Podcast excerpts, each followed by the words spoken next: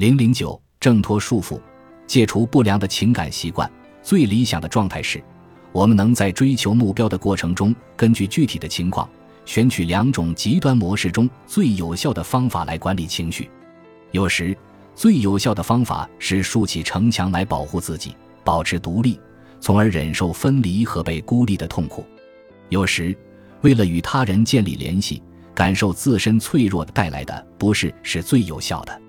成功进入到成年人的世界，并度过整个成年时期的关键在于，能够根据特定的环境，熟练灵活的选择和应用有效的方法。在接下来的章节中，我将引导你走上自我发现的道路。每一章都会加深你对自我的理解，让你按照自己的意愿去构建你理想的人生。像所有伟大的旅行一样，这条路上会有令人惊叹、充满荣光的时刻，也会有恐惧。无聊和沮丧的时刻，但如果不选择这条路，我们将会变成什么样子？